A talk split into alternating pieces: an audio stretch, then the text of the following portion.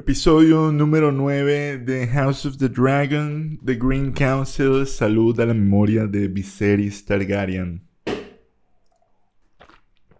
Muchas gracias a la gente de Patreon. Este episodio fue posible aún con su ayuda. Yo ya me voy a dejar de decir vainas buenas de, esta serie. Creo que este episodio, eh, mi review va a ser simplemente hecha vaina, porque siento que estamos llegando a una especie de Event Horizon donde la gente ya... Como que va a pasar algo que es lo que pasaba antes con, con Game of Thrones, antes de que se fuera la mierda. Y es que la gente va a comenzar a proyectar lo que ellos harían. Tipo, si yo fuera el heredero, si yo fuera tal huevón. Y es como, vale, pero no lo eres. Así que solo diviértete y ve el, ve el episodio. El episodio empieza y vemos a, a Aemon Targaryen el recho diciendo como que ¿por qué tiene que ser él y no yo? While you were drinking, I was learning the blade. ah, wow. On Hinge. Eh, Aegon no quiere ser rey, no se dieron cuenta, excepto hasta el final que vio que el amor que nunca le ha dado su familia lo puede conseguir de los plebeyos y del pueblo. Eh, como buen, como buen madman desquiciado. Hay varias cosas que a mí no me cuadran de, de, este, de toda esta construcción. Si esta gente está tan clara que este bicho algún día va a ser el, el, el heredero, ¿por qué no criarlo que no sea un incompetente? Tipo, yo entiendo que a le quitaron un ojo y está amargado con el mundo y bla, bla, bla, pero este carajo como que es demasiado psicópata demasiado psicópata para, para todo el entorno que tiene. O sea, pues salió tan pitch este, este carajito. Anyway, está el Green Council y algo que pasaba la...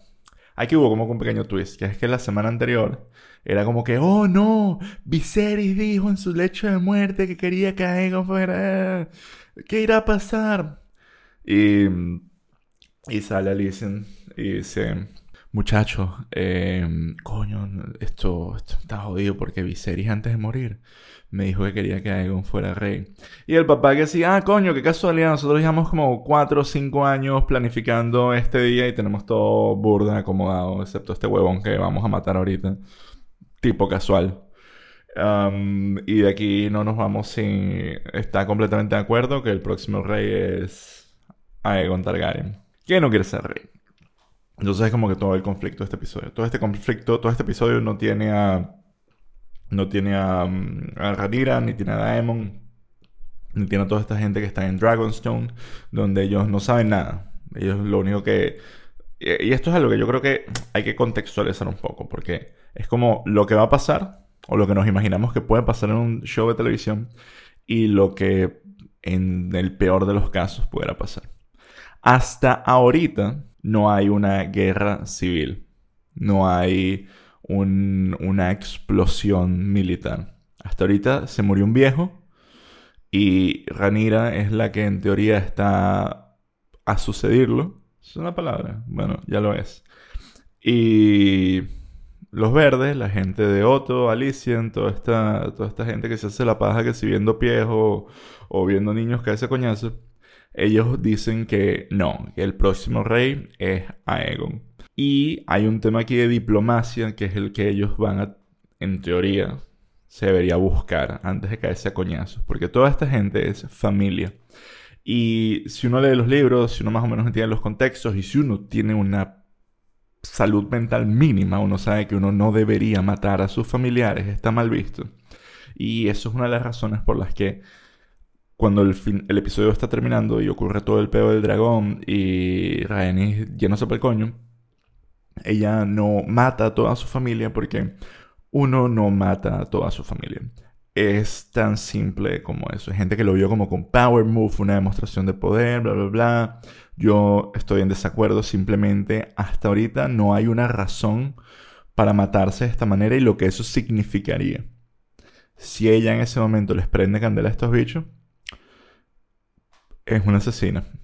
Y por más que queramos, hay un mínimo de diplomacia en este mundo medieval desquiciado donde de nuevo la gente se hace la paja con pies. Así es, esa es la, lucha de la modernidad de, de, House of the Dragon. Fetiches raros de internet cesáreas poco exitosas y así vamos construyendo este universo de fantasía. Lo que, lo que hace todo este episodio es el setup para el final, que va a ser lo que de verdad empiece la guerra. Yo imagino que hasta ahorita, dentro de lo que cabe, es una especie de conflicto político que va a escalar a lo militar y antes de volverse todo mierda. El world building en esta... No hay mucho world building, world building que hacer en esta serie, porque ya todo se hizo en Game of Thrones y aquí todo está como que... Los únicos sitios importantes han sido King's Landing y y. ¿Cómo se llama esta mierda? Y Dragonstone, que es donde vive la familia real. Y todo. Pero, yo creo que para la segunda temporada se va a ampliar muchísimo el campo de batalla y el significado de lo que, de lo que es ocupar y manejar diplomáticamente todo este peo. Antes de que obviamente todo explote en una maldita carnicería como ocurre en todas las guerras. Pero lo que está ocurriendo aquí es un tema de disuasión. Y estos dragones, ah, por más que no lo parezcan, son como que unas armas nucleares. Tipo, el momento que se comienzan a matar entre eh, dos dragones se matan, pues hay dos dragones menos para esa familia. Y las familias que antes no eran tan fuertes, pues ahora son un poco más fuertes, porque si tú tienes un dragón menos, eso te hace que eres mucho más débil. Entonces aquí también hay, hay un tema mayor de que nadie quiere ver a los Targaryen desaparecer. Y toda esta gente es Targaryen. En fin, todo un pedo. A nivel del personaje de, de Alicent, yo siento que de verdad no tengo miedo que en algún momento no sepan qué hacer con ella.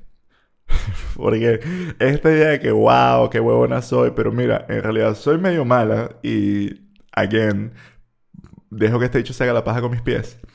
Em, es raro, tipo, ¿cuál es, ¿qué es lo que va a pasar aquí? Ella se va a volver completamente mala, se va a arrepentir de todo lo que ha hecho, ya es como que demasiado obvio que está como que standing in the sidelines. Y no, o sea, tipo, las vainas que está haciendo esta jeva son malas. Sigue eh, siendo responsable de sicariato. o sea, no sé. es un personaje que me preocupa. De resto, todos los demás, creo que el desarrollo, las caracterizaciones, todo está súper cool. Y de verdad quiero ver todo el viaje de Aemon Targaryen y el de Aegon Targaryen también, porque va a ser un peo. Eh, como lo es este arquetipo del rey incompetente, eh, coge putas incestuosos, que, que no es tan común en la literatura, pero es súper común y un patrón que se repite constantemente en la historia. Porque cuando tus papás son primos, eso no te debería ser como que mejor para el trabajo, pero aquí sí. Tipo, mientras más primos son tus papás, pues como que más poder tienes garantizado. Y eso te hace como que un mejor rey, pero a la vez no porque el trabajo es tomar decisiones es, complicado, es complejo. Y mm, voy a estar triste porque es el final de temporada. Y sé que hace unos episodios dije que no iba a seguir comparando esta serie con Rings of Power. Pero tuve la fortuna de ver más episodios de Rings of Power. Y me queda, me queda solo uno. Y wow.